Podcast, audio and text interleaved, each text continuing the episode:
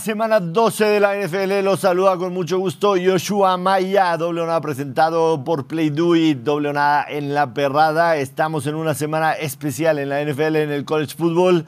Semana de Thanksgiving en el que tendremos también además el primer partido en viernes de la NFL con el Black Friday.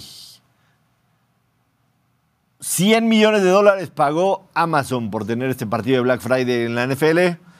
Eh, negocio, sin duda alguna, negocio para encontrar más audiencia, lo que está haciendo la NFL con este Black Friday. Platicaremos de ello, de los tres partidos en Thanksgiving, platicaremos de todo lo que viene en la semana 12 de la NFL, no sin antes saludar a mi compañero y amigo, mi costarricense favorito, mi pura vida, Alonso Solano desde Chicago, Illinois, Alonso.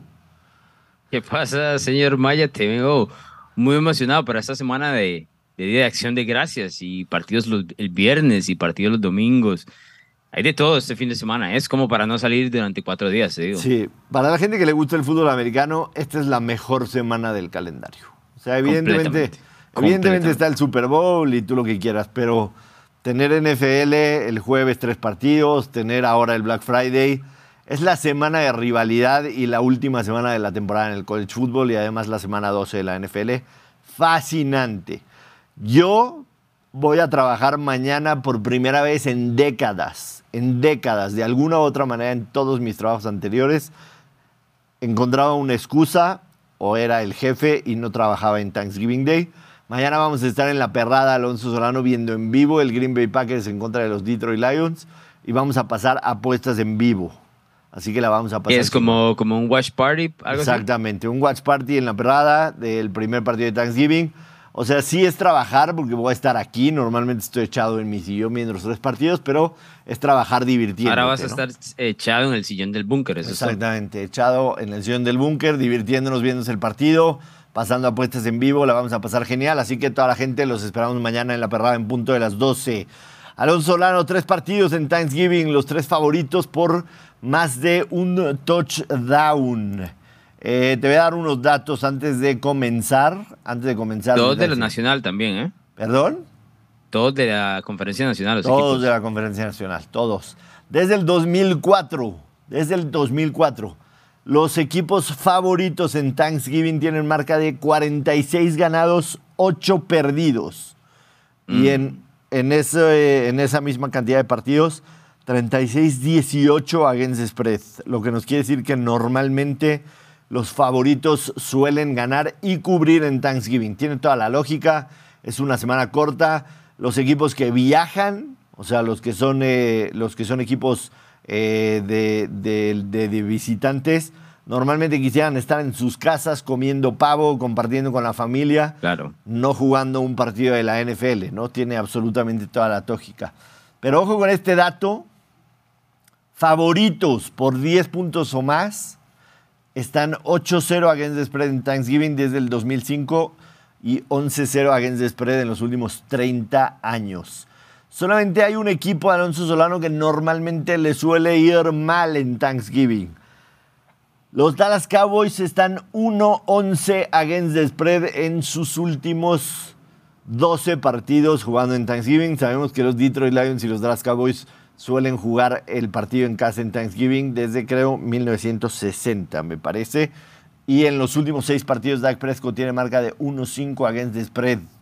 Eh, todos los favoritos cubren, parece ser que excepto los Dallas Cowboys que ahora son favoritos, no nada más favoritos, favoritos por doble dígito, 12 y medio. Es que eso es lo que te, iba a decir, que entonces va en contra de los datos de que los favoritos cubren en los últimos partidos, ¿no? Porque Dallas es el único que es favorito por dos. Es correcto, es correcto. Eh, vamos a empezar con el primero, si te parece, Alonso Solano, la visita de los Green Bay Packers a Ford Field en Detroit. Detroit es favorito, menos siete y medio. El over-under está en 47 puntos del money line para los Detroit Lions menos 350, para los Green Bay Packers en más 300. Los Detroit Lions vienen de sacar una victoria en in extremis en contra de los Chicago Bears. La línea estaba exactamente igual el domingo por la mañana. Detroit Lions menos 7 y medio en contra de Chicago. Green Bay Packers viene de ganarle en casa con la presencia de Alonso Solano a los Chargers de Justin Herbert. Es eh, una situación muy similar a lo que platicábamos el, el fin de semana pasado, el viernes pasado, previo al partido de Chicago. Siete y medio puntos parecen muchos, la verdad. Siete y medio puntos en un partido divisional parecen demasiado. Pero sinceramente yo creo que si los Lions en casa no deberían tener problema con unos Packers que en ofensiva no podrían mantener el ritmo de lo que puede hacer Detroit, si estás de acuerdo conmigo. Estoy de acuerdo. Eh, recordarás que la semana anterior eh, hablábamos de que la jugada era Chicago más siete y medio precisamente porque existía este partido. Estaba atrapado en el calendario, estaba atrapado en semana eh, corta. No que para, para Detroit signifique más enfrentar a Green Bay o a Chicago, son dos duelos divisionales, pero el hecho de pensar lo que llamas tú muy correctamente el Luca Head Spot, ¿no? Que era precisamente este partido contra Green Bay eh, me parece que los agarró un poco también desprevenido la situación de Justin Field y demás. Tú lo sabrás mejor que yo, dado a que estoy seguro viste ese partido eh, muy de cerca. Sin embargo, yo, a pesar del triunfo de Green Bay, que fue fantástico y demás, y se pasó muy bien el domingo allá en Lambeau Field, ante los Chargers, va más atado a lo que, a la ausencia de un buen entrenador en jefe de los Chargers, de una buena defensiva y lo que dejaron hacer en ofensiva, que de lo hecho por Green Bay. Y creo que hacen el clavo en decir que es muy difícil pensar que los Packers puedan ir punto por punto con estos Lions, un día de acción de gracias donde Detroit va a querer ganar. Hace muchos años no tiene un equipo de esta potencia, va a querer ganar y hacerlo bien. Va a tener a la mayoría de la gente viendo este partido, ¿no? Mientras están cocinando en las casas, eh, rumbo a lo que será la cena de acción de gracias. Yo, la verdad, te doy esos siete y medio. Yo creo que Detroit gana por doble dígito este partido. Sí, yo también estoy de acuerdo contigo. Eh, mucha gente discute estúpidamente si este partido se le puede considerar prime time. Prime time se refiere a horario estelar de televisión, a lo que normalmente asociamos a que es un partido de noche cuando la gente normalmente ya está en su casa viendo el partido. Yo sí lo considero prime time porque a final de cuentas es un día festivo en Estados Unidos en el que todo el mundo sí está metiendo el pavo y mientras los hijos, los sobrinos, los nietos, los tíos están sentados en el billón, en el sillón viendo el partido, las mamás, las abuelitas, las tías cocinan el pavo y hacen una deliciosa comida. Yo sí lo considero prime time, hay que tomar en cuenta que los horarios prime time esta temporada han sido de under 27-8 al under esta temporada. El total está en 47, se me hace muy alto. Yo coincido contigo absolutamente en que Detroit podría cubrir ese 7 y medio, la verdad. Este, sí me iría con los Lions. Pero para este partido a lo mejor yo me jugaría un teaser de Detroit menos uno y medio y el under de 54 puntos. Creo que podría ser mi jugada. Eh, no está entre mis picks favoritos, sin duda de esta semana. Eh, el 7 y medio, digo, sí me parece una situación en la que eh, podría haber un, backdoor cover. A mí no me ha parecido bien lo, que ha hecho Green Bay esta temporada, aunque se vieron bien el domingo, hay que decirlo como tal. Pero voy a esto, voy a lo mismo. O sea, se vieron bien por lo que tenían enfrente, que es una de las peores defensivas de la NFL. Eso no, lo puedes dejar de lado. Sí, no, puede ser que haya sido el mejor partido de la cara de Jordan Love hasta el momento. Los Detroit Lions en Thanksgiving, la verdad es que no han tenido una marca muy buena desde el 2005. Están 8-10 against the spread, pero eh, desde el 2012 han mejorado y están 8-3 against the spread. Es difícil ver a los Detroit Lions favoritos por esta cantidad. Normalmente eran desfavorecidos. Eh, sin embargo, este, Detroit, eh, Detroit, la verdad, como favorito, que son pocas veces. En los últimos 30 años, Detroit ha sido favorito en Thanksgiving solamente 8 veces. Y las 8 veces ha cubierto el spread. O sea, 22 veces no ha sido favorito eh, ocho veces ha sido favorito y cuando es favorito cubren el spread. Sabemos que Jared Goff es uno de los mejores jugadores against de spread en los, en, los últimos cinco años. Está 19-1, eh, no, perdón, eh, Jared Goff está 29 against the spread en casa desde el 2020, ¿no? Que es el más profitable de los corebacks en la NFL en esa situación. Ya encontré, ya encontré también otra, otra definición, traducción buena de profitable y es lucrativo. Está bien. Eh, en este programa vamos a seguir diciéndole profitable. Profitable.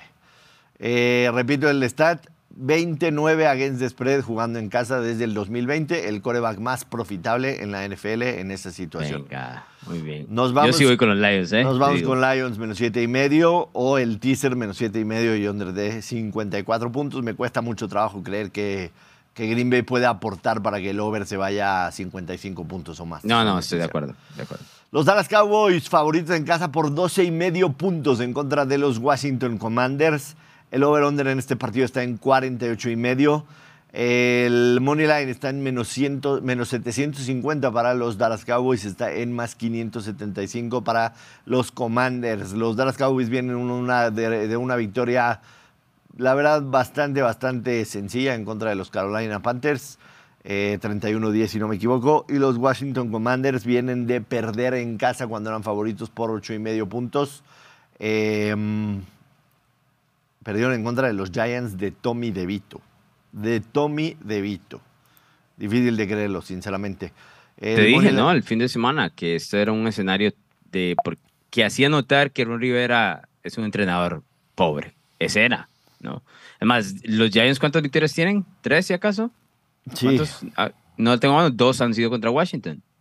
es Tiene correcto. un sentido. Es correcto. Y te pido de favor que ya no vuelvas a mencionar nada de ese partido porque me sigue doliendo el culo de haber perdido mi Survivor con los Washington Commanders, haber perdido mi pick. Odio a los Commanders, pero voy con los Commanders más 12 y medio. Eh, es una situación en la que, a final de cuentas, es una rivalidad divisional. En Día de Acción de Gracias. Correcto, en Día de Acción de Gracias. Hemos visto esta situación incluso la temporada pasada. No sé si te acuerdas, un partido en el que los Dallas Cowboys lo ganaban, pero a placer en contra de los New York Giants. Tenían para mandar el partido arriba de 20 puntos, entregan el balón y Daniel Jones hace una serie ofensiva en los últimos minutos para hacer un backdoor cover de los New York Giants. Así veo este partido, sinceramente. Digo, lo que vimos de Commanders la, semana pasada fue absolutamente terrible. Pero este partido pinta para que los, los Washington Commanders estén en el juego de alguna manera. Sam Howell trate de encontrar esos pases largos, eh, esta ofensiva. eh, tiene de repente esos destellos de poder hacer daño por aire, la verdad, tiene, tiene Claro esos sí. destellos. Eh, la, Se defensa. La defensa la semana pasada tenía ocho capturas en contra de Tommy DeVito en la primera mitad. Pueden mantener el partido cerrado y 12 puntos y medio en una rivalidad divisional. Son muchos puntos. Son demasiados, son demasiados. Sí, son muchos puntos. Y a veces, y no, es, aquí es donde la NFL no tiene lógica, ¿no? Porque si, si ves, dice, bueno, pero es que acaban de perder contra los Giants, pero es que no funciona así, es de semana a semana, de los de rivalidad, y este es uno particular eh, que a mí me parece son demasiados puntos los que está tratando Dallas Spread. Que Dallas es superior a Washington, ni les quepa la menor duda, no hay duda. Pero el hecho de entregar 12 puntos y medio en un juego de semana corta, en un duelo divisional, es, es demasiado. Totalmente. Eh, en, este, en este tipo de escenarios hay que, hay que tomar los puntos. Totalmente. Sam Howell tiene marca de 5-1 against the spread en su carrera como visitante. Y los seis partidos han terminado en una posesión o menos. Y hablábamos lo de los Dallas Cowboys. Sí, es verdad que los favoritos, los favoritos en Thanksgiving Day han cubierto, pero los Dallas Cowboys, las últimas cuatro veces que han jugado en Thanksgiving, tienen 0-4 against the spread y tienen 1-11 against the spread en sus últimos 12 juegos en Thanksgiving. Eh, Dak Prescott normalmente tiene buenas actuaciones en contra de equipos con marca, con marca negativa, como es el caso, pero aquí sí entra esta situación de que es un duelo divisional. Dak Prescott tiene marca de 7-0 against the spread cuando viene de una derrota, pero cuando viene una victoria, 6-9 against the spread, como es el caso que viene de Carolina en las últimas dos temporadas, ¿no? Eh, sí veo a Dallas ganando, por supuesto que lo veo ganando, 12 puntos y medio en divisional en Thanksgiving, yo no estoy dispuesto a darlos. No, estoy de acuerdo. Yo creo que es un partido tal vez de diferencia de 10 puntos y creo que es, es más que todo ese escenario del backdoor cover que mencionas. Si van a tomar a Washington, ¿no? si va a ser una de esas jugadas de, de de Acción de Gracias, que a mí particularmente es un día que me encanta a- apostarlo, eh, estén dispuestos a que hay que sufrir un ratito, ¿no? Durante tres horas, porque Claro. apostarle a Washington en este escenario es pasar por la calle de la amargura, pero al final se supone que deberías salir del lado correcto. Claro. Eh, tercer partido en este día de Thanksgiving cuando los 49ers visiten a los Seattle Seahawks. Seattle es home underdog, no favorito en casa, más siete y medio el handicap. El over-under está en 44 puntos, el money line está, eh, la gráfica dice más 275, en este instante lo estoy viendo en más 300 en Play Do It. San Francisco menos siete y medio, menos 350, se movió medio punto esta línea desde el momento en que hicimos la gráfica. Esta línea abrió cuatro y medio, pero las noticias de Gino Smith, que a pesar de que todo indica que vaya a jugar, eh, no parece estar del todo sano, ¿no? Em, para mí la jugada de Seattle más siete y medio, definitivamente. Definitivamente. Independientemente del tema de Gino. Independientemente, sí. Independientemente, sí. O sea, ¿estás dispuesto a, tomar esos siete y medio si eventualmente hay un ligero golpe de Gino y el que termina jugando es eh, Drew, Locke? Entonces te toca apoyar a Drew Locke durante dos horas. Tristísimo. ¿Vas? Tristísimo.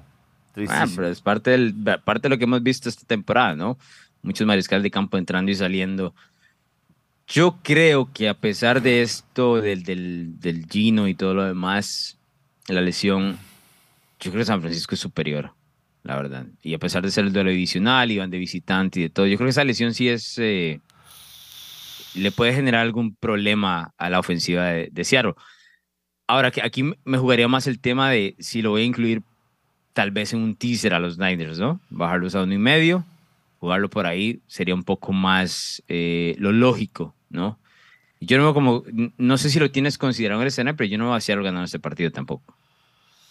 Me, llama la atención que la línea, desde que hicimos el gráfico y ahorita se movió medio punto más. O sea, no sé, estoy viendo Twitter si hay algún movimiento que haya dicho de repente Gino Smith ya no va a jugar o algo así, pero no veo nada de eso. Em, ¿Pero lo tienes en siete y medio o lo tienes se acaba, en...? Se acaba de mover a 8. Se acaba de mover a 8 la línea y quería ver a ver eso Es, eso es movimiento de, Gino, ¿eh? Es movimiento de Gino. No sé si lo tienes a... No encuentro... No encuentro nada. Aquí tengo gente en redacción a ver si de repente ven algún reporte de que Gino Smith no juega de último minuto o algo así. Pero bueno, para mí, a ver, sintetizando lo que dijiste, sintetizando lo que dijiste es, según el librito, deberías de ir con los Seahawks, duelo divisional, en prime time, por supuesto, jugando en casa, los dos peleando la división, más de un touchdown. La jugada debería ser Seattle, pero no tiene ninguna lógica pensar de que Seattle tiene ahorita con un Gino Smith al 60-70% cómo competirle a un San Francisco entero, ¿no? Como lo hemos visto las últimas dos semanas. Correcto. No tiene eh, más allá de que perdió a, Ufanga, ¿no? El equipo de los Niners por el resto del año. Se mantiene como equipo completo, especialmente en, el costado ofensivo, cuando está a toda marcha, es indetenible. Y sigue siendo un duelo de rivalidad, pero la ausencia de su mariscal de Camposano debería ser suficiente como para que los Niners ganen por, por 10 mínimo. Totalmente. Este, mm, los datos respaldan a San Francisco. dice 12-4 against spread, o sea, el 75%.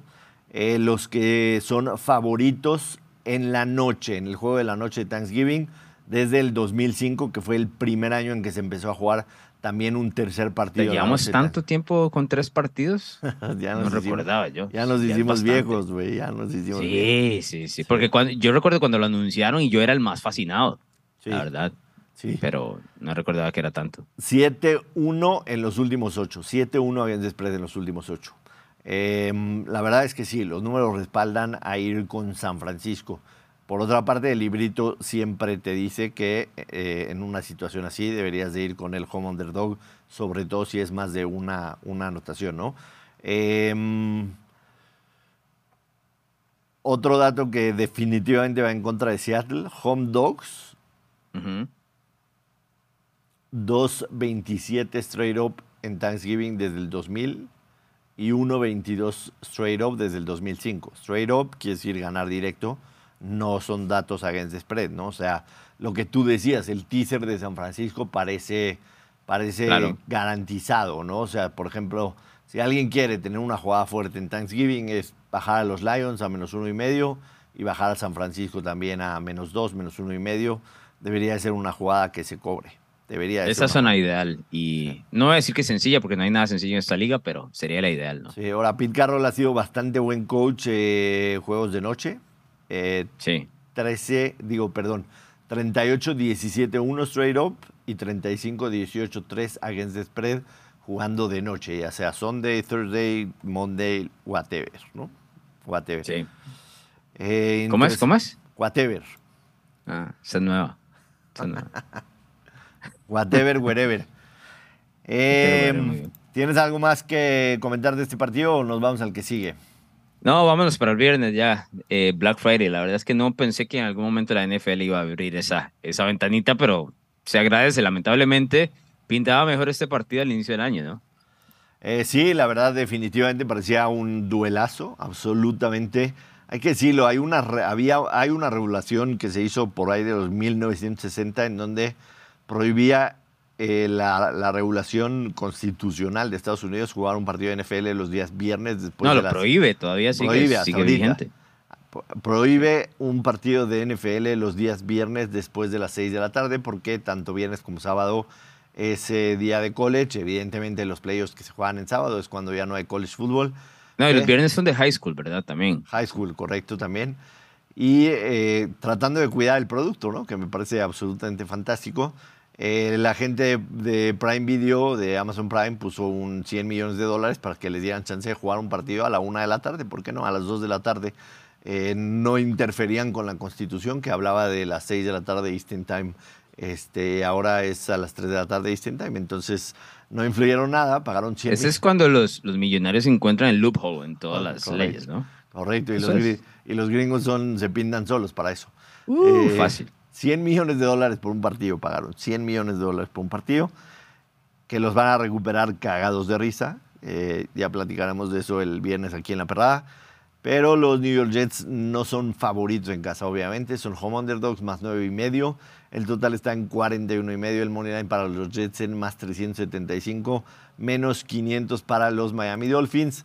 Eh, Robert Saleh se cagó ya de Zach Wilson. Se tardó en cagarse, pero a final de cuentas se cagó.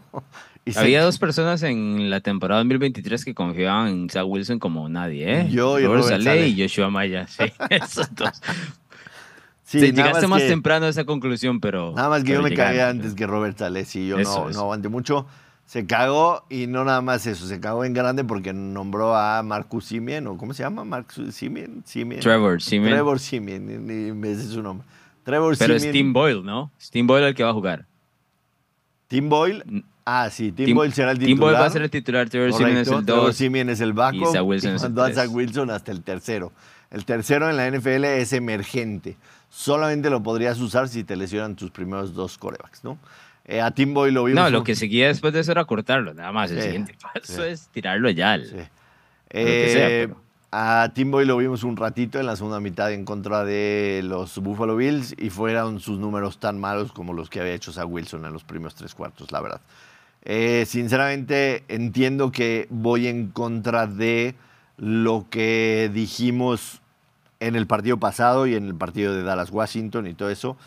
No veo manera de que con Tim Boyle esta ofensiva pueda poner muchos puntos y sí creo que puede ser incluso un partido Miami ganando 20-10 y con eso cubrir el spread. Sí, asumo que sí, pero es que está tan feo el partido porque el spread es, o sea, te, te aleja, ¿no? Te aleja, eh, porque no está, no está cómodo tampoco para Miami por la situación de que los Jets todavía tienen su defensiva, se supone, ¿no? Porque la semana anterior está bien, Buffalo los arrastró y todo, pero el partido fue en Buffalo. Esto es en Nueva York, ¿correcto? Correcto. Entonces ya ahí se complican las cosas. Eh, Nueva York se ha defendido en, en- en partidos. oh, vamos a, a lo que dices hace un rato. Este no es un partido particularmente de prime time, pero va a estar solo dentro de Sí, la planilla, ¿no? sí. Eh, y ahí es, ese tipo de partidos los se han defendido. Eh, también está el tema de que, a ver, Tim Boyle no va a ser peor que Zach Wilson, ¿o sí?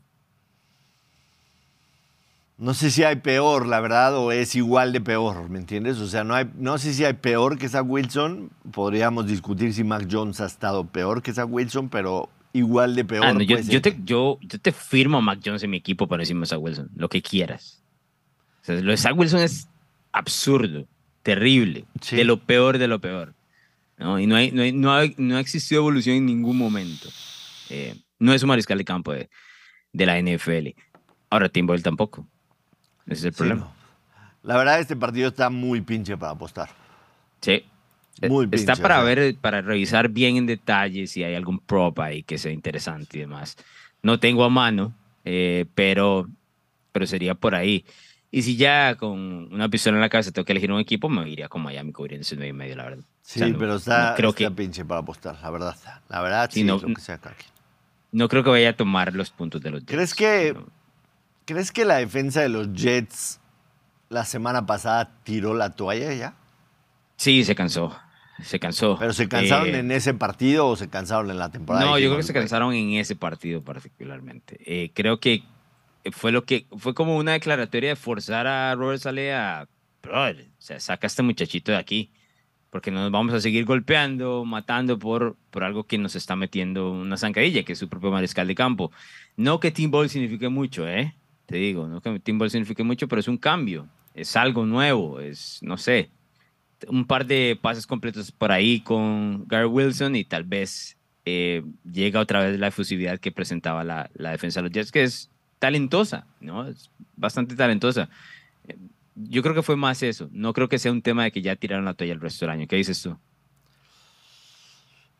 Yo quiero pensar que no. Quiero pensar que no. Son, la mayoría de ellos son bastante jóvenes que quieren, quieren tratar de darse la oportunidad de cerrar la temporada lo más decorosamente. Decía yo en la parada de lunes que Aaron Rodgers dijo, pongo mi ojo en la semana 16 para regresar. O sea, ¿para qué vas a regresar, cabrón, en la semana 16 estando eliminado, no? Ah, pero es porque los rollos es para... Para Aquí seguir apareciendo en las noticias. Claro, por supuesto que sí. Y también porque él tiene todo este tema de que le tiene declarada la guerra a la medicina, ¿no? Claro. Entonces él dice, ah, yo eh, estoy por encima de la medicina y demás. Entonces él dice, ya yo estaba listo, pero no me dejaron jugar porque no valía la pena, la narrativa va hacia, hacia su lado, ¿no? Porque lo hemos visto cuando lanza previo a los partidos y demás, pero no, eso no es prueba suficiente que puede ser titular en la NFL en este 2023.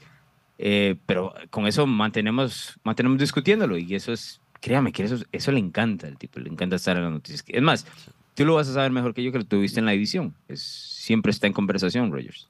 Cada día que pasa me rasco más la cabeza. La gente que está en YouTube me está viendo rascarme más la cabeza. De comprender que los Jets con Zach Wilson le ganaron a las Águilas de Filadelfia. Con las circunstancias que quieras.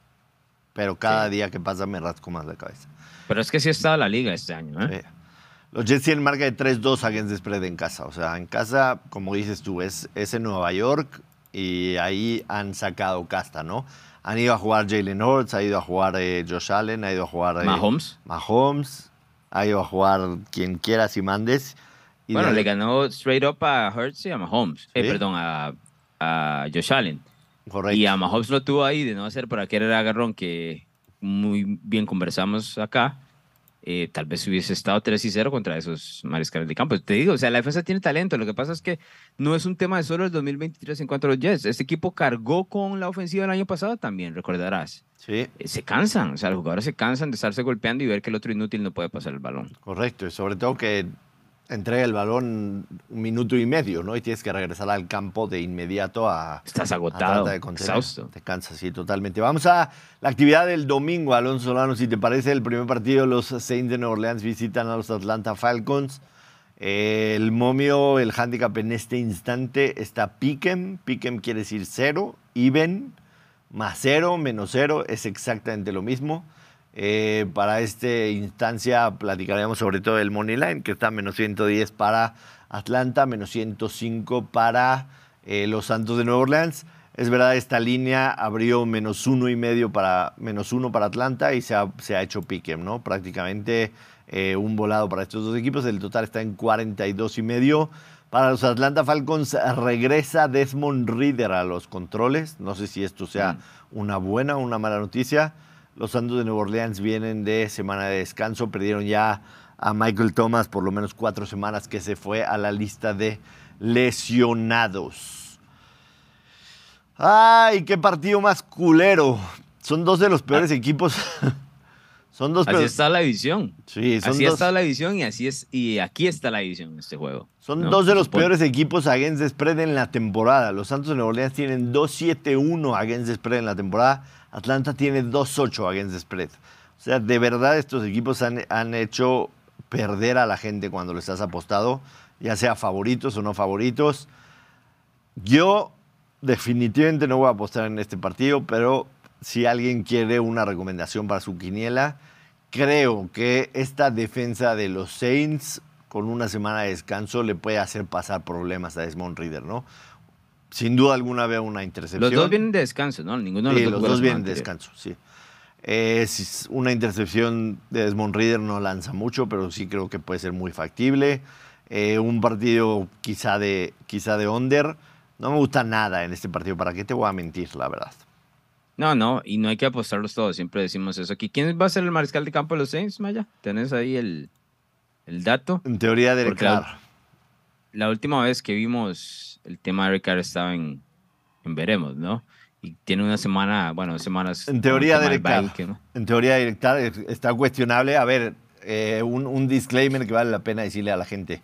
Normalmente nosotros hacemos doble o nada los días viernes y Claro, con una claro. razón. Hacemos los días viernes porque ya tuvimos por lo menos los reportes del miércoles, los reportes del jueves y muchas veces los reportes del viernes.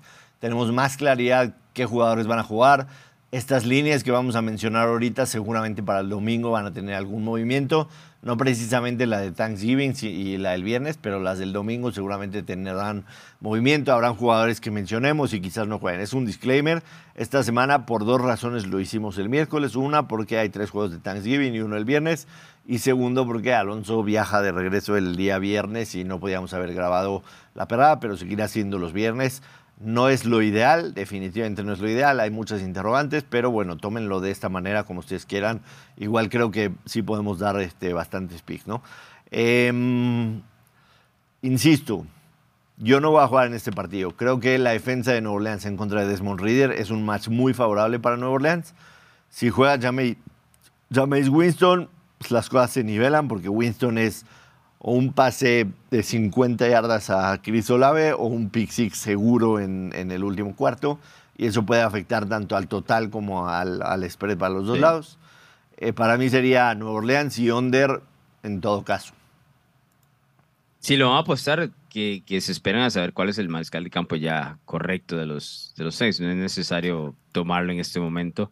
Yo creo que New Orleans es mejor que Atlanta en estas instancias, pero no es un partido que la verdad le vaya a meter. Dennis para Allen y Derek Carr son los peores de los peores cuando son favoritos. Todavía, insisto, está en cero la línea, pero ya sea así o favoritos, Dennis Allen es el peor coach desde que coachea la NFL y Derek Carr creo que es el mariscal de campo 258 de 260 desde que llegó a la liga como favorito, ¿no? O sea, son, No me sorprende en absoluto. ¿Te sorprende? Es una Cero. combinación terrible entre ellos son cero profitables los dos, cero, Cero profitables. profitables.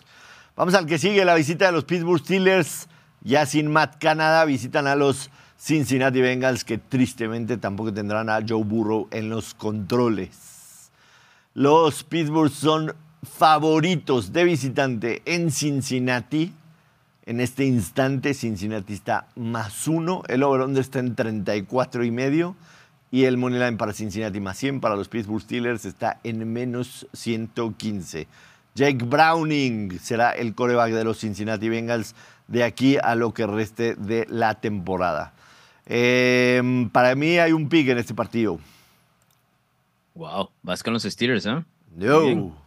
voy con los Bengals. Wow, vas con los Bengals. Sí, Absolutamente. sí, sí entiendes que no es como que la hora de, de, de burrito va a estar ahí, ni mucho menos, ¿no? O sea, Entiendo se absolutamente todo. Absolutamente entiendo todo. Eh, creo que sí debería ser un envío anímico que no esté más Canadá. eso te iba a Sinceramente, preguntar, eso te iba a preguntar, ¿cuánto pesa Coach Cambia, no? Un Porque envío la última vez anímico- que vimos un Coach Cambia, un envío anímico sí, pero aquí la clave es Kenny Pickett. Para mí la clave es Mm. Kenny Pickett. Kenny Pickett no tiene la capacidad de hacer que esta ofensiva funcione, ni aunque le traigas al coordinador ofensivo que le traigas. Si traes a Eric Bienemy, no trae. wow. El tipo... Ya estás, ya estás ahí, definido, ya. con El tipo, el tipo no está jugando ni con libertad, ni con confianza, ni tiene buenas lecturas. Pittsburgh está. Ayer, eh, en, la, en la semana vi una fracción de la jugada de eso, tema de los coaches. Kenny Pickett tenía cuatro, cuatro receptores del lado izquierdo. cuatro receptores. El, el corredor hace un, un, eh, un, jet sweep hacia la izquierda, Ajá. hacia donde están los tres receptores. Le dan el balón al corredor prácticamente en, en la línea de golpeo, atrás de la línea de golpeo. Los tres receptores no sabían que tenían que bloquear. No sabían qué jugada era. Ni siquiera buscó un segundo read. Entiendo que mucho de eso es Matt Canada. Kenny Pickett no está haciendo ni la mitad de lo que hizo en su temporada de novato y en la temporada de novato también fue mala. O sea, también es un corva que no está para esta ofensiva. Najee Harris lo viste la semana pasada queriendo decir pero no diciendo nada ante un micrófono. O sea, No, Eh. la ofensiva estaba rota completamente. Bueno, está porque no hemos visto otra versión, ¿no? Y, y entiendo por qué vas por ahí. Ahora, tengo una pregunta nada más. ¿Tienes otro pick para, para jugar este? ah, claro, ya sabes que yo... ¿Sí? ¿Lo que quieras? La semana pasada sí me arrepentí de que cuando me pediste otro pick agarré a Pittsburgh, cuando yo ya me había, ya me había mentalizado a no agarrar a Pittsburgh y me obligaste a agarrar a Pittsburgh, hubiera agarrado a A los ver, no te obligué, te puse la opción. Son opciones. Aquí no obligamos a nadie. Aquí no obligamos a nadie. Sí, tengo otro pick y si quieres ir head to head, bienvenido. Vamos, vamos. absolutamente. Voy con, voy con el envión anímico de los Steelers. Óyeme, quiero ser claro con esto. Yo, todo lo que dijiste, Kenny Pickett, lo compro, ¿eh? No estoy, no estoy en desacuerdo en lo absoluto que, con lo que has dicho. Ahora, yo soy más mesurado en el tema de decir de que yo sí creo que el Matt Canada lo tenía esposado, básicamente. Pero creo que el envío anímico de los Steelers, y es un equipo que gana estos partidos feos, yo voy con los Steelers. Menos uno es, ¿no? Para ti es menos uno, para mí es más uno. Si quieres, lo podemos tomar money line, aunque yo esté más 100 y tú menos 115, lo tomamos money line sin pedo alguno. Wow, así que confiado estás. Sí, claro. No que un punto vaya a cambiar mucho en general, porque Sí. puede ser un push ahí raro. Hemos visto partidos de un punto en Sí, podría esta ser un temporada push. más de lo No, normal. Money line, money line, yo Bueno, Pittsburgh. vámonos, piquen, es un piquen. Piquen, ¿no? money line, yo Pittsburgh, tú Pittsburgh. No, yo Eh, Pittsburgh. yo Ve cómo te Cincinnati, tú traiciona. Pittsburgh. Yo Cincinnati. te traiciona que has ido tanto con los Steelers este año, ¿no? Sí. Que ya está, yo seguro dije, no, va con Sí. Pittsburgh. Pero no, bueno, yo voy con los Steelers, tú vas con Cincinnati, no pasa. Este es el head to head de la semana. Venga. Eh, partido siguiente, los Jacksonville Jaguars visitan a los Houston Texans. Los Jacksonville Jaguars son favoritos en Houston, menos uno y medio. Houston está más uno y medio, el over-under está en 48. El money line está más 105, el money line para Jacksonville está en menos 125. Estos dos días se enfrentaron en la temporada. Recordemos, Houston viajó a Jacksonville para ganarle 37-17 cuando ahí todavía no creíamos que CJ Stroud era lo que es CJ Stroud en ese momento. No sabíamos, ¿no? No sabíamos qué era, estaba apenas mojándose los pies. ¿Qué Exactamente. partido tan, qué partido tan feo y tan bueno? Me refiero feo porque los logos y los colores de estos equipos y el tema de la FC Sur no presenta ninguno así como que dices, "Uy, ¿qué, qué equipazos. Pero es tan bueno porque va a definir la división. Totalmente, totalmente. Este, mm, Que no se me enoje el Butcher ahí atrás, ¿eh? Sí. Él sabe que tengo razón. eh, CJ Stroud tiene marca de 0-4 en la temporada cuando es favorito. Cuando es underdog está 6-0. ¿Otra vez, otra vez? CJ Stroud, favorito esta temporada, 0-4 against spread. Underdog, Carajo. 6-0 against spread. Aquí está Underdog, ¿no? Aquí está underdog. Y en casa. Y en casa. Ahí está. El más uno de Houston. ¿Qué no te gusta? Te veo dudando. O Que no tiene ninguna lógica. sea, que debería ser Houston el favorito por lo menos por un punto. O sea, que pensar que, que se va a repetir lo que vimos en esa semana, el 37-17 o algo así. Jacksonville de visitante 3-0 y 3-0 también. 3-0 straight up, 3-0 against the spread Jacksonville de visitante esta temporada. Seamos muy sinceros, es que no sé si todavía estemos a tiempo de poder dividir lo que teníamos de expectativas de Houston a lo que es Houston, ¿me explico?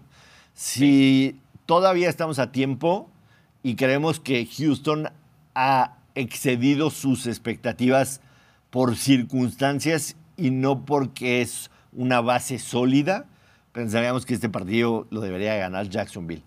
si creemos que ya tenemos el suficiente tiempo y la suficiente muestra para creer que Houston es lo que es por un buen equipo, Houston no debería ser home underdog. Sí, yo estoy de acuerdo que no debería ser home underdog y considero que sí son, o sea, que los Texans en esta temporada son una realidad, incluyendo a CJ Stroud y demás, a pesar de que la semana anterior lanzó más intercepciones de lo que había lanzado en el año. Eh, a mí me gusta cuando va pasando el, el, tiempo, en vez de tomar como toda la temporada, ¿no? Porque es tan larga y pasan tantas cosas, me gusta agarrar como el último mes de competencia de, de los equipos y decir, bueno, esta es como la realidad más cercana, ¿no? Y Houston viene de tres victorias de manera consecutiva, dos de ellas impresionantes contra Tampa y Cincinnati, Cincinnati completo, ¿no? Con, con Burro y demás. Eh, y, y sí creo que lo de o sea, me dejó muy mal sabor de boca lo de Jacksonville contra San Francisco. Independientemente de que San Francisco esté en, otra, en otro nivel, sí mejor muy mal sabor de boca, la verdad. Yo creo que Houston va a ganar este partido en casa. Y Jacksonville no es el Jacksonville que hizo pedazos a los Titans la semana pasada. Ese no es el Jacksonville. No, eso es más Ese no es el Trevor Lawrence. Ese no es el Trevor Lawrence que hemos visto esta temporada. Correcto. Eso es más de más del tema Tennessee y la rivalidad ahí, ¿no? Y, que Tennessee está Tennessee hacia la baja y demás. Eh, Houston está en tendencia para arriba. Creo que ha ganado seis de los últimos ocho, si no me equivoco. Em, o sea, ahí están los datos y, lo hemos visto jugando y todo. Si no lo quieres creer es porque estás cerrando los ojos, pero este equipo es una realidad. Correcto. Yo me inclino a favor de Houston más uno y medio. No lo tomo como pick, pero sí me inclino para allá. También, también. Los Indianapolis Colts reciben a los Tampa Bay Buccaneers. Indianapolis es favorito en casa, menos dos y medio. El over está en 44. El money line está menos 135. El money line para los Tampa Bay Buccaneers está en más 115. Llamó la atención en la semana que los Indianapolis Colts decidieron cortar a Shaq Leonard, eh, que había sido el bastión de la defensa, pero no se pudo mantener sano. Y dijeron, hasta aquí llegamos, te agradecemos mucho, fuiste un gran jugador y le habían pagado recientemente, ¿no? No es como que... Sí, no es cualquier cosa. No, no, no, Fue, fue un movimiento bastante extraño. Te sí, por eso llamó la atención. Ojo con esto, eh, los Tampa Bay Buccaneers están 2-3 straight up de visitantes, pero un impecable 5-0 against spread. De visitante han cubierto absolutamente todas las líneas de apuesta, incluyendo la semana pasada en contra de San Francisco, que eran desfavorecidos por 13 y medio y lo cubrieron por medio punto. Tuvieron muchísimas oportunidades de hacer puntos, pero eh, malas decisiones de Baker Mayfield. No, ni me digas que yo tenía el total en 41 y medio, se quedó en 41 del tercer cuarto. desde el tercer cuarto. No tiene ningún, sentido. Ningún sentido. Eh, los Indianapolis Colts están 1-4 en casa esta temporada y 2-3 against the spread. Eh, otro partido en el que yo no me quiero meter, me inclino por Indianapolis menos dos y medio, sinceramente, pero eh, sí creo que es un partido propenso a que Garner Minshew lo tire a la basura en cualquier abrir y cerrar de ojos. Sí, ese es el, ese es el clásico partido de domingo que de pronto volteas a ver y dices, esto no va con el guion que estábamos esperando, ¿no? Eh, especialmente con Indianapolis saliendo como favorito y demás y te metes en problemas cuando apuestas este tipo de, encuentros porque son rivales relativamente cercanos en su nivel. Cómo han llegado a sus diferentes récords es, distinto, pero ahí están. O sea, e, es, más, el, el, sur de la FC y el sur de la NFC tienen básicamente seis equipos en el mismo nivel, ¿no? Entonces, evitémoslo. La verdad es que yo tampoco, si tuviese que tomar algún ganador, creo que Indianapolis gana el juego, pero más allá de eso, de ponerle dinero, no creo porque e, este es el clásico partido que me veo a mitad de, o sea, al medio tiempo, y ¿por qué le metí dinero? O sea, ¿por qué? Era innecesario. ¿Qué hacía, ¿no? ¿Qué hacía aquí? Sí, definitivamente pasa. Vamos al que sigue. Nos inclinamos los dos por Indianapolis, pero no recomendamos absolutamente nada por lo volátil que puede ser con el tema de Minshew y Baker Mayfield. Los New England Patriots son favoritos de visitante. Breaking news, son Bolívar. Menos tres. menos 3 Nueva Inglaterra. Los Giants más 3. El over-under está en 33 y medio. El money line está en más 145 para los New York Giants, para en menos 170 para los New England Patriots. Eh, Tú sabes lo que hice inmediatamente después de haber visto este partido. Me fui a los Team Totals y busqué el de los Patriots de visitante y estaba en 18 y medio que me parece una buena jugada, me parece una buena jugada definitivamente, pero esa no va a ser mi jugada para este partido. Mi jugada para este partido va a ser los New York Giants Money Line. No, ni siquiera te pido los tres puntos. ¡Wow! ¡Wow! Ni siquiera te los pido. ¿Y que este es un pico oficial o Pico no? oficial. Giants Wow. Money Line más 145. ¿Cómo llegaste a esa conclusión? ¿En qué puto mundo, perdón, perdón, esa palabra, yo- YouTube se enoja. ¿En qué pinche mundo los Patriots son favoritos en esta temporada contra quien sea? Contra quien sea. ¿Qué han mostrado ofensiva, defensivamente, en equipos especiales, en las laterales? ¿En qué mundo los Patriots son favoritos sobre alguien esta temporada? De visitante. ¿En qué mundo? Pero a mí, a mí no me grites, yo no puse la línea, carajo. Estoy gritando a la cámara, nada más que tú estás enfrente. Estoy del otro lado, eso es, eso es lo que pasa. Yo entiendo, entiendo, pero, a ver, y es, va a sonar extraño porque no hay respuesta correcta aquí, pero eh, campo neutral, ¿cuál de estos dos equipos es mejor? Campo neutral. Yo el otro día, el otro día puse un tweet, nunca lo comenté contigo, y ya sabes que me gusta comentarlo contigo. Ahorita que Matt Judon está en IR y que Cristian Ajá. González está fuera toda la temporada, los Patriots no tienen un solo jugador en su roster que sea top 30 en su posición. Ni uno solo. Ni Ramondre Stevenson. Hay 30 mejores corredores en la NFL que Ramondre Stevenson. Y los corredores van muy de la mano de lo que haga esta línea ofensiva. La línea ofensiva también es muy mala. Hay 30 No, es terrible, es terrible. Hay Lo que pasa es 30 que la peor de la liga es la de los Giants, ¿verdad? Hay Ni siquiera 30 puede ser 30. mejores.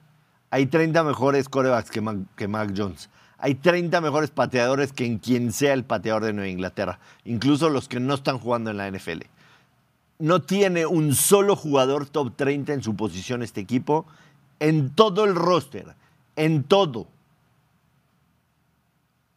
Y no le, ya, ya no le das el beneficio de la duda al coach, tampoco. Cero. Para tener al equipo. Nada. Cero. Así tan rápido. Esa, meses. discusión, la discusión de Bill Belichick, la vamos a tener tú y yo en Las Vegas en febrero, cuando estemos haciendo horas enteras en vivo de la perrada. O sea, vamos a agarrar una hora o dos horas o el tiempo que sea necesario para hablar de Bill Belichick. No es el momento ahorita porque tenemos muchos partidos por delante. Si es o no el mejor coach en la historia de la NFL, si qué hubiera pasado sin Brady, etcétera, etcétera. Todo lo que quieras y mandes, voy a empezar a trabajar en argumentos, en estadísticas, en datos, en todo lo que sea necesario para convencerte de que Bill Belichick no es el mejor coach en la historia de la NFL. Que fue, Wow. suer- que fue suertudo. previo, carajo.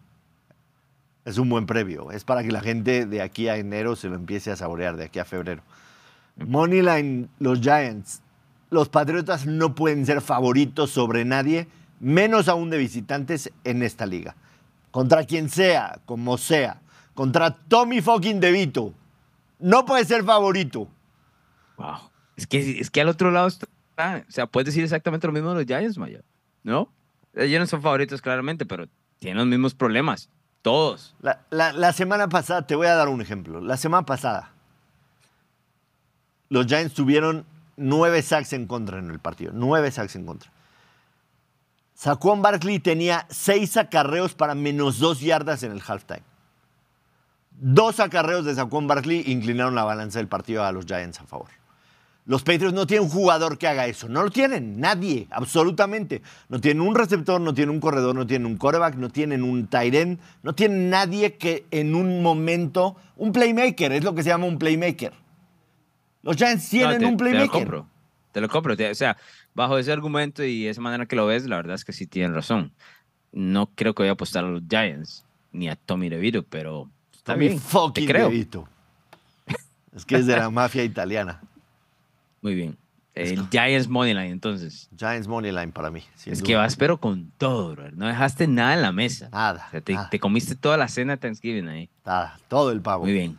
Va. Vamos con el que sigue la visita de los Carolina Panthers a tus Tennessee Titans. Los Tennessee Titans son favoritos, menos tres y medio en casa. El over-under está en 37. El money line está en menos 200. Eh, El money line para los Carolina Panthers en más 170.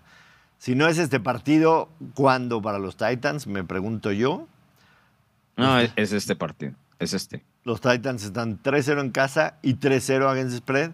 Entiendo que son favoritos, pero los Titans tienen la mesa puesta para dar un partido suficientemente convincente para ganarle a los Carolina Panthers por más de cuatro puntos. Lo que Sí, sea. estoy de acuerdo.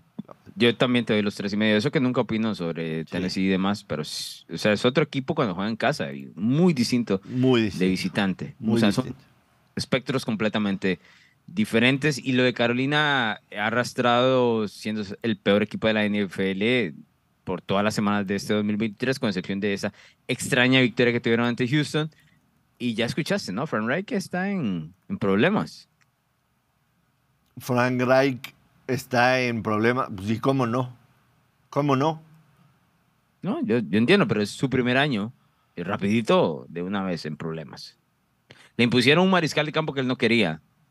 Y se le ha complicado la vida en el costado ofensivo. No, no lo estoy defendiendo. O sea, Carolina ha sido de lo peor de la NFL en este 2023. Pero así me llamó la atención de la velocidad con que se metió en este tema del hot seat para, para los entrenadores en jefe. Eh, yo creo que va a Todo- intentar responder contra Tennessee, pero Todo no lo le hecho mal. alcance, ¿eh? Todo lo ha hecho mal. Sí, todo lo Eh, ha hecho mal. Carolina de visitante, digo, han ganado un partido en la temporada, no extraña, 0-5 de visitante, la única, la única vez que ganaron la temporada fue en casa en contra de los, de los Texans, otra victoria que difícil de entender. Eh, against the spread de visitante 0-4-1, Tennessee en casa, final de cuentas ha ganado todos sus partidos, ha cubierto todos sus partidos. Para mí es Titans menos tres y medio definitivamente. Este, No, no hay nada que decir, vámonos, eso Sí. estamos de acuerdo. y de hecho, el pique, el pique me quitaste único con Cincinnati y que va a ser head to head, lo voy a intercambiar por los Titans menos tres y medio en casa en contra de los Carolina Panthers. Siguiente partido, la visita de los Rams de Los Ángeles a los Arizona Cardinals. Los Arizona Cardinals son ligeramente favoritos en casa, menos uno. El over-under está en 44 y medio. El money line está en menos 110. Eh, pese a la derrota, el money line para los Chargers menos 105. Pese a la derrota eh, de los Arizona Cardinals, la semana pasada en contra de Houston, se vio bien Kyler Murray. Mayormente se vio bien. Hubieron ahí unos castigos y malas definiciones en zona roja que los privaron de haber ganado, pero la defensiva jugó bien, le, le robó tres balones a CJ Stroud. Los Rams de Los Ángeles ganaron uno de esos partidos que no te explicas cómo lo ganaron, pero le ganaron. Claro que sí me lo explico, me lo tengo claro. Sí, Fuimos de porque- head to head y todo lo piqueaste tú. este año. Porque lo piqueaste Eso tú es. en contra de mí. Eso Sí. es, Por supuesto que lo explico. Sí, es de la explicación, porque lógica definitivamente no tiene, en el absoluto. Eh, um, Arizona menos uno en casa en contra de los Rams. Creo que Arizona sería el lado correcto con un Matthew Stafford que está bastante, bastante golpeado, con un Cooper Cup que salió tocado y no regresó al partido. Eh, aún no sabemos la situación para el domingo, está, no hay reportes todavía, apenas hoy en la tarde saldrán. Eh, además, eh, Puka que la verdad el tipo lo ha hecho fantásticamente bien, lleva dos, tres semanas jugando bastante tocado. Eh, creo que Arizona en casa podría ser la jugada de este partido. No me convence, no me encanta en lo absoluto, me alejo de este partido, pero sí creo que prácticamente uno contra uno, creo que Arizona, Arizona desde tomarlo, tiene marca de 2-3, Arizona en casa, pero 4-1 against spread. De visitante, los Rams tienen marca de 2-3, 2-2-1 against spread. Creo que es Arizona, Hay un, pero... hay un envío anímico de parte del tema de Kyle Murray Sí. en Arizona, que Sí. es bastante notable, ¿no? A pesar de que tenían a Joshua Dobbs y fue una gran historia y todo demás, yo creo que obviamente ya cuando tienes en los controles un mariscal de campo ya de otra calidad como el, que la situación de Kyle Murray, yo creo que sí, sí le ayuda mucho a, la, a todo el equipo en general. Ahora, no tengo el dato, no sé si lo puedes revisar por ahí, pero yo sé que a los Cardinals les va muy mal contra los Rams recurrentemente. O sea, es, eh, hay una diferencia bastante notable en el head to head. Como te digo, no lo tengo a mano, eh, pero, pero sí sé que tienen un, un récord bastante complicado. Y a, a ti que te gustan el tema de los números, no sé si lo tomas en cuenta eso. Eh, los Rams le han ganado nueve de los últimos 11 partidos a Arizona. Nueve de los últimos 11. Han ganado las últimas ocho visitas a Arizona. Nueve visitas casa. a Arizona. Tienen, tienen propiedad ahí, Sí. Sí. te digo. yo, yo sabía que el dato estaba ahí, todos los años es lo mismo. Lo que pasa es que no me sabía el dato exactamente. No, sí está muy ¿Qué bien. tanto juega eso? Sí juega, definitivamente. Y a ver, quizá te daría algo más sólido, eh, definido, decidido, decisivo, si tuviera ya todas las cartas sobre la mesa. El tema de Stafford, de Las lesiones. ¿no? Las lesiones. Es- Hoy miércoles es difícil que te diga me voy a meter en este partido, sinceramente. Está bien. Esperamos entonces. Vamos al que sigue la visita de los Cleveland Browns en contra de los enrachados Broncos de Denver. Los Broncos de Denver son favoritos en casa en contra de una de las mejores defensas de la liga. Menos dos. Los Broncos tienen cuatro victorias al hilo. El total está en 36. El Money Line está en menos 130. Una cosa de locos lo del Monday Night pasado, Sunday Night pasado, en donde en una conversión se definía tanto el total como el spread, que estaba en Denver menos dos y medio. Mucha gente dijo menos dos y medio, mejor agarró Money Line. Los que agarraron Money Line cobraron, los que no se la pelaron. Eh, los Cleveland Browns con una victoria eh, con DTR en los controles en contra de los Pittsburgh Steelers. No hizo mucho el quarterback, sinceramente, pero hizo lo necesario en un juego en el que se anotaron 23 puntos totales ¿no? para ganar ese partido. Eh, yo, yo, yo me gustan los Broncos en casa, sinceramente. Este, creo que, que ¿En están, jugando, están jugando bien. Están, No, está jugando bien. ¿No le, no, le, no le tienes miedo a la defensiva de Cleveland? No, no, porque creo que Russell Wilson está regresando a ser ese Russell Wilson que encontraba la manera de hacer la jugada importante en el partido. Y lo viste la semana pasada claramente. Un blitz, como le gustan a Flores, a Brian Flores. Un blitz Sí. de 8, blitzero, 8. Y Russell Wilson la tira arriba a, a Cortland Sutton, que la baja, tiene cinco partidos al hilo anotando. Están corriendo. Entonces esto está volando. Es tan poco valorado el- como wide receiver. Muy poco valorado. Muy poco valorado. En el momento que los Broncos estaban en en el suelo, era el nombre que debían ir los equipos a cambiar si necesitaban un wide receiver. Sí, perfecto. estaba en el mercado, ¿no? Cortland Sutton. Claro, no, pero no, no, no ofrecieron lo suficiente. Y, y es que no es, no es un Imagínate, sexy, ¿no? imagínate a Mahomes con Sutton o con Judy en ese Claro, pase. por supuesto. Ahora, no va a ser un cambio entre, entre división, ¿no? Pero independientemente de eso, algún otro equipo debió haber tocado la puerta Sí. por él. A mí en este caso dame under, ¿eh? Son 36 puntos. Esos equipos no llegan a 30, te digo. Sí, también definitivamente me parece, me parece un- una jugada buena. Eh, yo agarraría a los Broncos, me inclinaría más por agarrar los menos, eh, Money Line menos 125. A ver, el menos 2 está ahorita en Play Do It, el menos 110. El Money Line está en menos 125. Son 15 centavos de diferencia. En Play Do It tienes el pago anticipado. Y en esta liga de NFL en el que ya se fallan algunos puntos extras y que muchas veces los equipos se van por conversiones, ya el 2 ya no deja de ser tan factible, ¿no? Antes decíamos 2 es lo mismo que es, o sea, es mientras esté abajo de 3 da el Sí, da- no es tan así. Hemos visto muchos partidos de un punto de diferencia, ¿eh? Sí, Muchos. incluyendo el de Denver la semana pasada, tal cual. Correcto. Eh, Cleveland 2-2 de visitante, 2-2 against spread. Eh, Denver 3-3 en casa, 2-4 against spread. Así están las cosas tal cual. Broncos menos 125, menos 130, me parece buena jugada. Eh, estaba en Eh, menos ya 100. apúntame, apúntame que Cleveland gana para mí. Yo voy con, el- con los Browns. como pico oficial. No, no, no. eh, pero te digo que analizando el partido me gusta más el lado de Cleveland. Venga. Eh, vamos con el que sigue la visita de los Kansas City Chiefs a los Raiders de Las Vegas. Kansas City menos 8 y medio, el total está en 42 y medio. El money line para Las Vegas está en más 350 para los Chiefs de Kansas City menos 450. Debo de reconocer, y no porque perdí mi pick, ¿eh? y no es excusa en lo absoluto, perdí mi pick, lo, lo- lo asumo y se acabó que a pesar de que creo que Miami pudo haber ganado el partido más holgado en contra de los Raiders de Las Vegas, que tuvieron oportunidad, que había chance de que ese team total de Miami se hiciera, me gustó ver a unos Raiders que no bajaron las manos todo el partido. Que es un equipo limitado, sí. Yo pensé que iba a haber un letdown y que íbamos a ver a los Raiders que en realidad eran después de haberle ganado a los Giants y a los Jets, que, no das un peso por ellos. Me gustó ver que no bajaron las manos, a pesar de que no se veía por dónde ganar el juego en contra de Miami, no bajaron las manos, lo intentaron, O'Connell lanzó, trataron de correr el balón en defensa.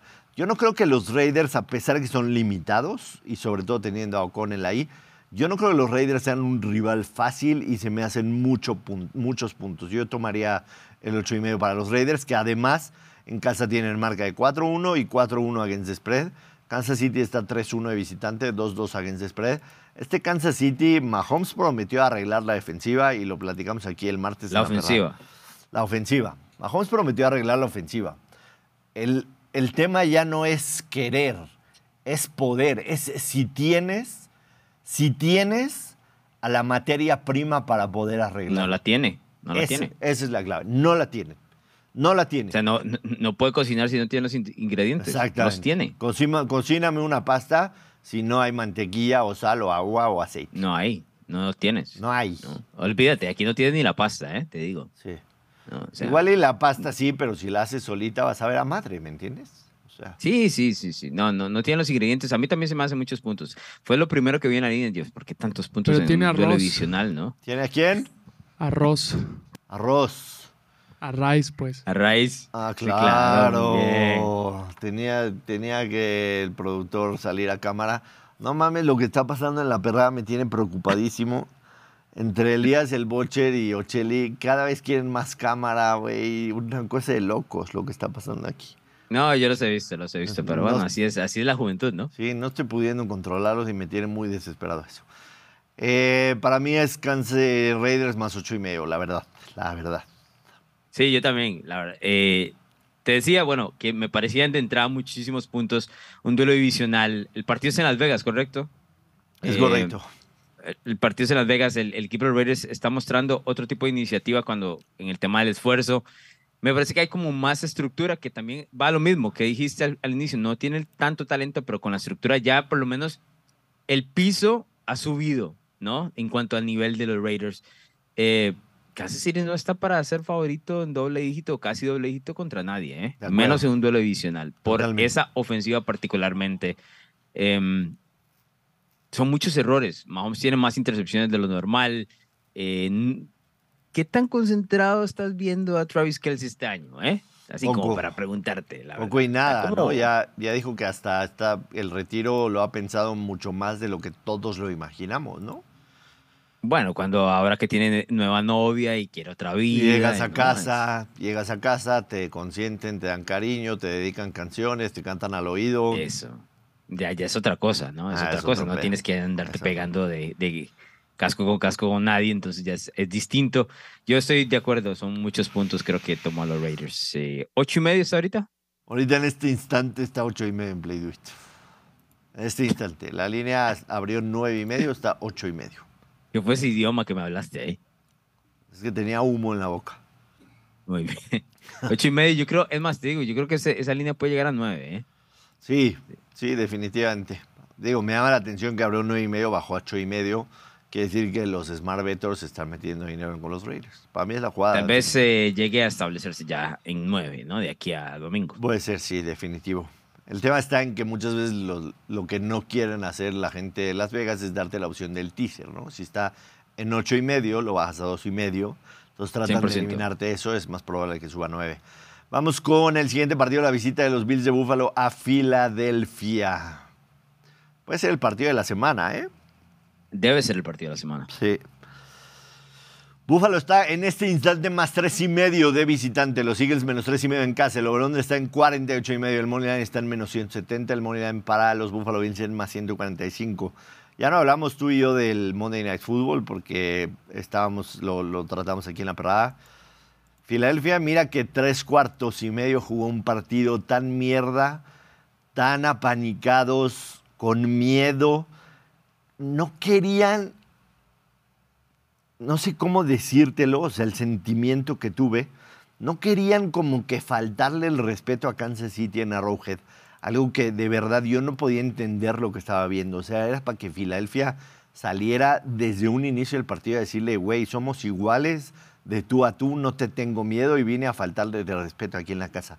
Se tardaron tres cuartos y medio y después regresaron a hacer ese Filadelfia que si no es con AJ Brown es con Devonta Smith, sino con DeAndre Swift. Ahorita no está Dallas Gedert y creo que sí lo sufre un poquito Jalen Hurts. Sí, sí lo sufre. Pero Jalen Hurts, incluso con la rodilla, no al 100%, pues sigue usando todavía el, el aparato en la rodilla.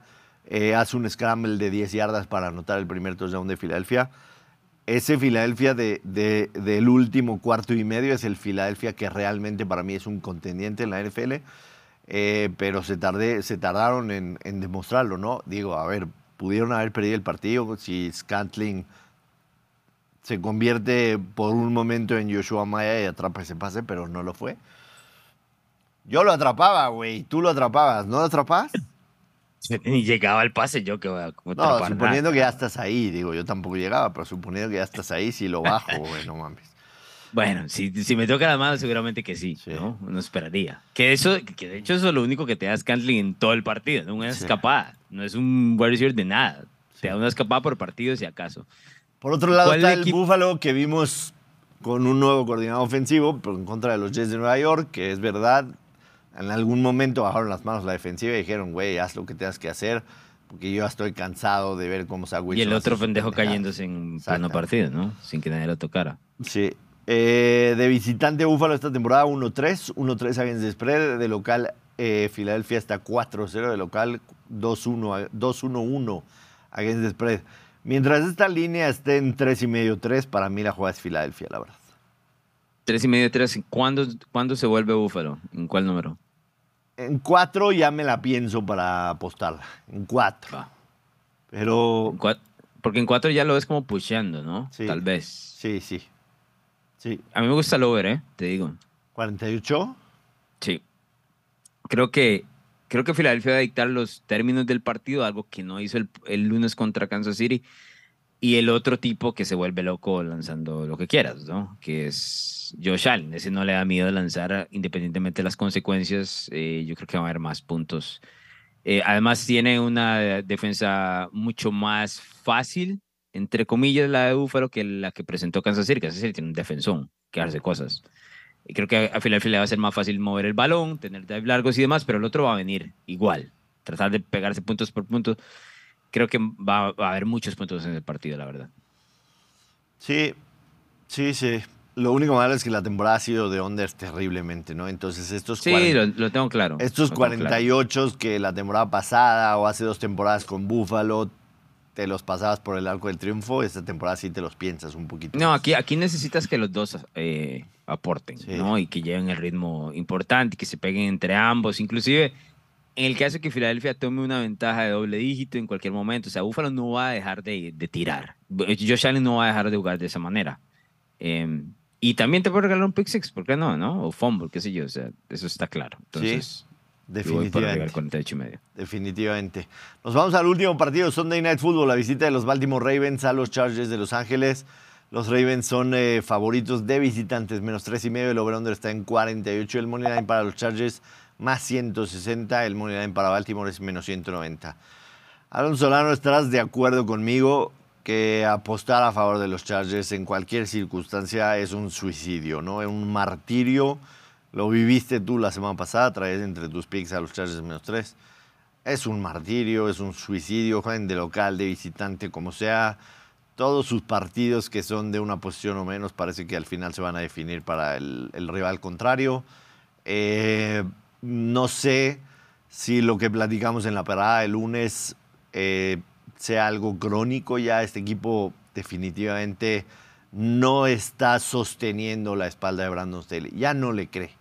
Ya no le cree, ya no lo quiere, ya no confía. A mí me sorprendió mucho ver a, Austin Eckler correr a 17 millas por hora cuando puede alcanzar las 20. Y 17. Parecía un fullback, ¿eh? Parecía un fullback, parecía un fullback. Sí, sí, sí. Eh, creo que Ravens menos tres y medio. No me encanta, pero creo que es la jugada, definitivo. Yo sí creo que los Ravens van a poder detener un poco esa ofensiva de, de los Chargers. Y como, como lo has mencionado, o sea, yo siempre parece un mariscal de campo que tiene un récord eh, en partidos de una posición de menos de 500 y es porque siempre está al lado equivocado de estos partidos, como, lo- como sucedió el domingo.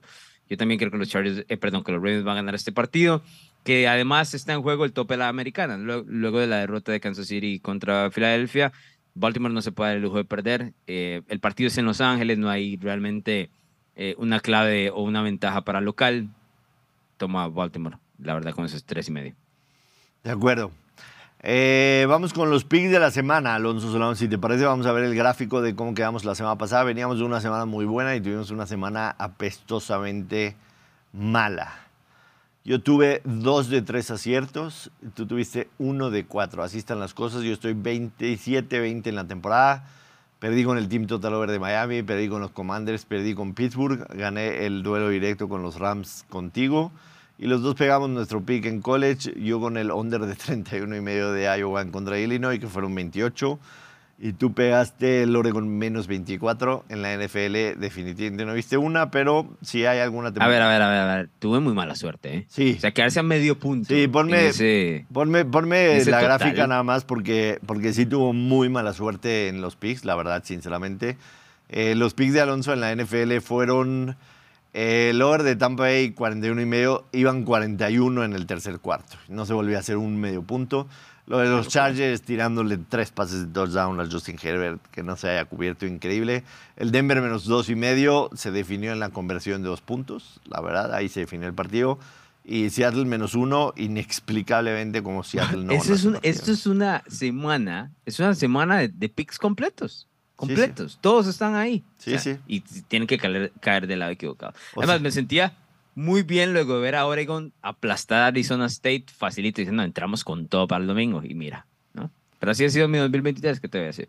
Sí, sí, la verdad es que sí, este, estuviste, o sea, la lógica indicaba que podías haber ganado los cinco y en esa, en esa lógica, en ese volado que todo parecía que la moneda caía a tu favor, se termina volteando al lado contrario, tal cual, así fue. Eh, vas con tus tres picks de esta semana, más el head-to-head, que es Cincinnati en contra de Pittsburgh. Regala los tres picks y ahorita pasamos al tema del college. iniciemos con Día de Acción de Gracias tempranito. Voy a llevar a los Lions menos siete y medio, enfrentándose a Green Bay. Ya lo conversamos. Eh, yo creo que los Detroit Lions ganan por doble dígito este partido y se van a descansar y a comer pavo muy temprano el jueves. Llevo a los Texans más uno y medio eh, no sé si darle las buenas o las malas al Butcher acá, pero lleva a Houston ganando este partido arriendo ante el equipo de Jacksonville. Y por último, el domingo por la noche lleva a los Ravens menos tres y medio contra Los Ángeles. Esos son los tres picks de la NFL, además del head-to-head. Me gustan, tus, me gustan tus picks, definitivamente. En el head-to-head vas con los Steelers Money Line en contra de los Cincinnati Bengals. Yo obviamente voy con los Cincinnati Bengals Money Line, el head-to-head. head to head y mis picks directos son los New York Giants Money Line. No quiero los tres puntos, se los regalo. Wow. Giants Money Line más 145. Voy con los Tennessee Titans menos tres y medio que juegan en casa en contra de Carolina. Y este sí es un Hold Your Bot Special. Este, Big Balls Play of the Week. Ok. los Raiders de Las Vegas más ocho y medio. Ah, muy bien. Ah, me gusta. Me gusta, no te voy a decir que no. Pensé que me iba a decir los Raiders en Moneyline. Yo, carajo, ahora sí Big Balls. No. pero a ver, agarrar a los Raiders en casa en contra de Kansas City parece una estupidez, pero son números, tal cual son números. Eh, Kansas City de visitante no debería ser favorito por doble dígito en duelo divisional, sinceramente. Disculpe ustedes que nos están viendo que no les dé algún pick directo en el Thanksgiving o en el Friday, pero no me encantan. Ya les di las opciones, quizá un teaser Lions menos uno y medio, San Francisco menos dos puede ser la mejor opción.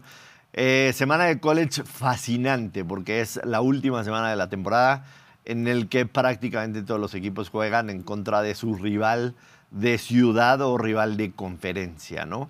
Tenemos el Civil War, que es Oregon en contra de Oregon State. Tenemos el Iron Bowl, que es Alabama en contra de Auburn. Tenemos el Egg Bowl, que es Mississippi State en contra de Ole Miss. Y así prácticamente toda la jornada. Eh, podemos encontrar partidazos absolutamente mucho. Ohio State y Michigan es el que se roba todo. Ohio State y Michigan se roba, no son de la misma ciudad, pero es una rivalidad brutal en el Big Ten. Mm. Eh, se roba, es el partido del año, ¿no? Eh, la, línea, la línea abrió cinco y medio para Michigan y ahorita está menos tres y medio. Las últimas dos temporadas Michigan le ha ganado a Ohio State, a pesar de haber tenido a Justin Field y a CJ Stroud en, en el campo. Eh, Básicamente es el que pierda se le complica la vida para los playoffs. Durísimo. Justo estaba platicando eso con el Butcher porque si pierden van a quedar con una derrota cuando creemos que va a ganar Washington y va a ganar Florida State, que juegan en contra de los Hurricanes, que son los 5 y 6 en, en los sembrados. Y pensaríamos que difícilmente eh, se mantendrían ahí, ya sea Ohio State o Michigan, con una derrota que necesitarían para hacer los playoffs que Alabama pierda el SEC Championship en contra de Georgia. Si, Georgia, si Alabama le llega a ganar a Georgia el SEC Championship, yo creo que Alabama y Georgia estarían. Pero también el Pac-12, imagínate a Washington llegando y siendo campeón del Pac-12 o no siendo campeón del Pac-12, entra Oregon en la ecuación, es una locura. Si algún... Sí, y Washington le había ganado a Oregon, ¿no? Sí, en un partido, a ver, se jugó en Washington, se jugó en el Husky Stadium. Un juegazo. Lo pierde. Oregon con un field goal en el último minuto fallado. O sea, dando un muy buen partido. No es fácil ir a ganar al Husky Stadium. No, no, fue un juegazo, la Sí, verdad. va a ser una- Eh, Esta semana es exquisita en cuanto a temas de, Sí. de college. La última semana, como mencionas, que todos juegan. eh, la última semana perfecta para ganar los sábados. Como te digo, lo hemos hecho durante las últimas semanas y perder todo el domingo, ¿no? Yo me voy a ir al Egg Bowl, que es mañana en Mm. la noche. Mañana jueves en la noche. Desde, desde rápido. Quiero empezar a cobrar rápido esta semana. Mm. Y me voy a ir con el over de 54 y medio puntos. Ole Miss 54 y medio. Ole Miss tiene una ofensiva brutal y te puede anotar en un minuto, pero su defensiva es una basura. Y yo creo que Mississippi State sí puede poner 20-24 tranquilamente. Veo un 24-37 a favor de los Rebels, la verdad. Eh, obra de 54 y medios en el Egg Bowl, la jugada de la Me semana gusta. del college. Me gusta, la semana pasada fuiste con un total también, ¿no? Sí, Eh, pero para el abajo. under. Para abajo. Sí, sí, para abajo, pero es el lógico y, y se te dio Sí. facilito, ¿no? El total de Eh, Iowa esta semana está en 27, 26 puntos. Ya no, ya no lo pueden bajar más. No pueden bajar. 26 puntos en contra de Nebraska. Es una absoluta estupidez. Ya no lo pueden bajar más, te digo. Sí. Este, voy con, voy a, con la receta de la semana anterior, pero aquí vamos a, voy a hacer un, un especial Yoshua Maya. ¿Qué significa eso? Lo que está pagando, sigo, ¿no? Sigo apostando, sigo Civil cobrando. War. No, voy, voy para Arizona. Voy para Arizona, que enfrenta Arizona State. ¿no? Claro.